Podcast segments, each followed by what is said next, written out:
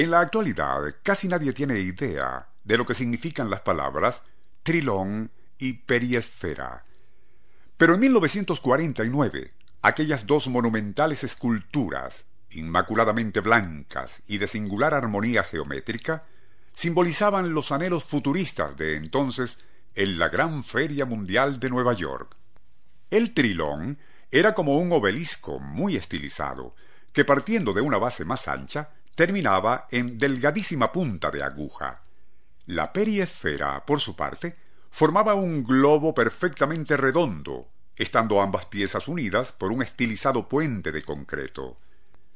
De tan espectaculares símbolos de la Gran Feria Mundial se hicieron millones de réplicas en miniatura que los visitantes adquirían como souvenirs en 1939 y en la actualidad, de ser genuinas, son costosas piezas de coleccionistas.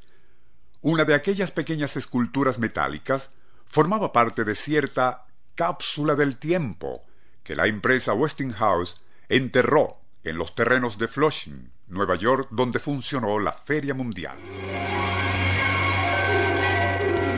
Nuestro insólito universo.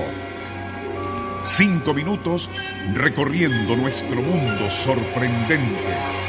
Aparte del trilón y la periesfera, también formaron parte de aquella cápsula del tiempo enterrada en 1939 gran cantidad de artefactos de uso corriente en esos lejanos días. Allí habían discos de 78 revoluciones por minuto con música de Glenn Miller y Tommy Dorsey.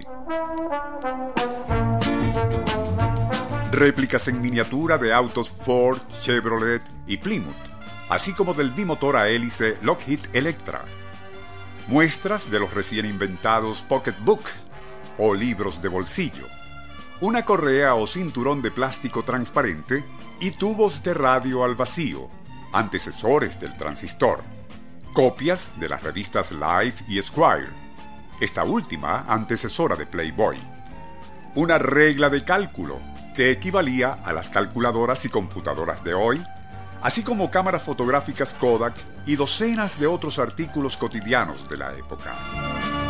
La idea de sepultar en un gran envase hermético aquella cápsula del tiempo en los terrenos baldíos de Flushing, después que la Feria Mundial fue desmantelada, era de que, al ser desenterrada en el año 5939, los seres humanos de tan lejano futuro descubrieran allí cómo era la cultura consumista de Estados Unidos en la tercera década del siglo XX.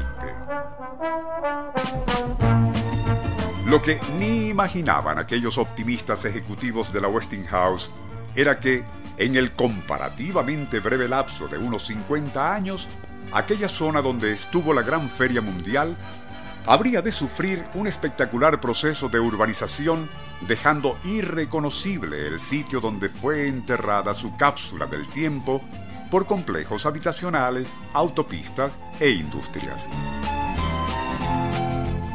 Algo similar sucedió con otra de esas cápsulas a mediados de 1958 en terrenos de la Judicatura de Tulsa, Oklahoma, así como otra que a finales de la década de los 70, siglo XX, sepultaron en las afueras de Washington.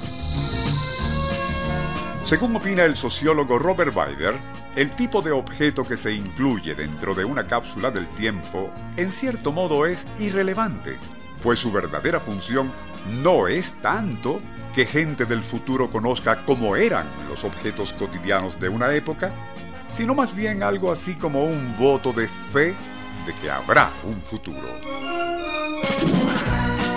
Lo triste del caso es que la mayoría de esas cápsulas generalmente caerán en el olvido, a menos que se guarden en un sitio seguro, como es el caso de esa de la Feria Mundial de 1939.